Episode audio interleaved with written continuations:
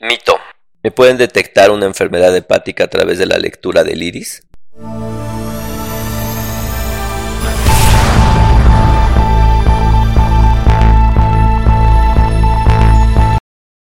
Hola, ¿qué tal? ¿Cómo están? Bienvenidos al podcast para pacientes con enfermedades hepáticas. Mi nombre es Norberto Chávez Tapia, yo soy médico, soy gastroenterólogo y hepatólogo y en este podcast vamos a platicar sobre las problemáticas que tienen los pacientes con enfermedades hepáticas.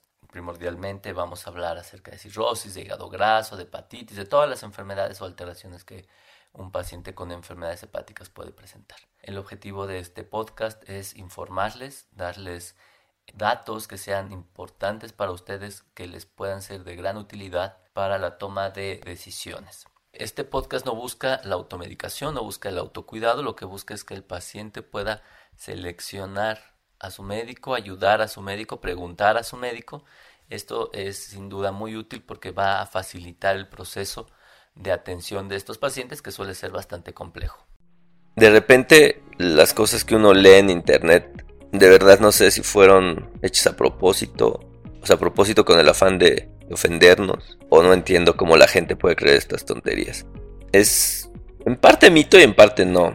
O sea, es decir, si usted tiene cirrosis, tiene una hepatitis aguda grave y está amarillo como los Simpson, pues evidentemente sí, si le ven el ojo, se lo van a ver amarillo. No hace falta ser un maldito genio para darse cuenta que evidentemente tiene un problema hepático, es decir, la coloración amarillenta de la piel obedece a la elevación de la bilirrubina que en la mayoría de los casos puede ser por una enfermedad hepática. Hay enfermedades hematológicas, es decir, la ruptura de los glóbulos rojos de manera abrupta y excesiva puede también ocasionar algo parecido, pero en términos generales se le puede atribuir al hígado esta alteración. Pero esta alteración la conocería hasta mi finada abuela, o sea, no se necesita ir con un charlatán para que les explique a través de un ritual de visión o evaluación del iris que tienen una enfermedad hepática. Y desde el punto de vista de enfermedades no graves, es decir, pacientes que no tienen cirrosis hepática y que solo tienen alguna enfermedad hepática que no han llegado a la cirrosis, las alteraciones oculares oftalmológicas solo se han descrito en una cosa que se llama enfermedad de Wilson, que es la acumulación de cobre, que en algunos de esos pacientes, no quiere decir que en todos, se puede observar un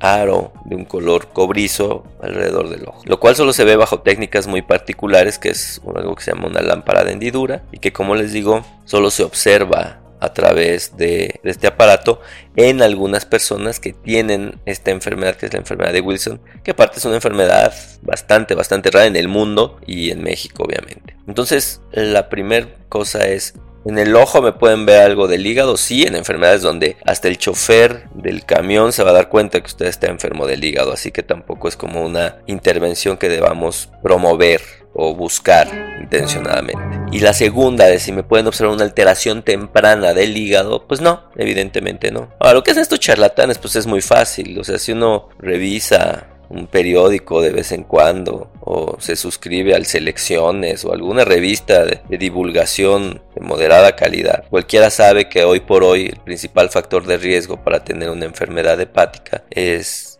la obesidad y el sobrepeso y el 70% de los mexicanos tienen obesidad y sobrepeso. Entonces yo me imagino que si yo fuera un lector del iris y veo que entra una persona con sobrepeso o con obesidad, pues evidentemente le voy a decir que tiene un problema hepático y tiene no menos de entre 30 a 60% de probabilidades de atinarle.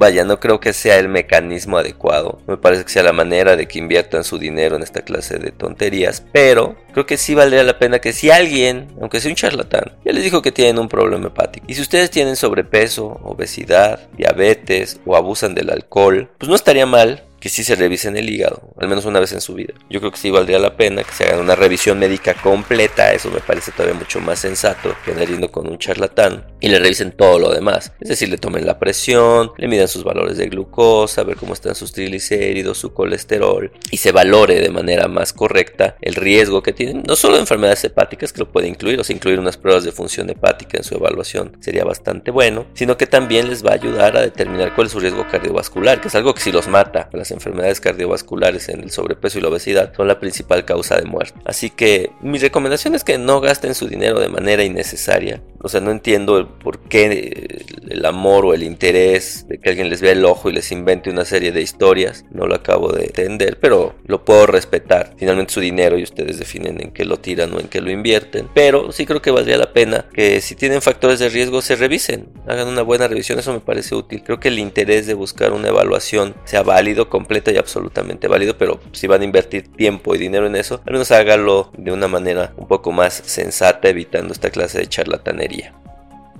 Espero que hayas disfrutado esta emisión. Te invito a seguirme en mis redes sociales, Twitter, Facebook, Instagram, Stitcher, Spotify, YouTube, en donde me encontrarás como Es mi Gastro, y descubre más información que te será de utilidad. Nos escuchamos en la siguiente edición.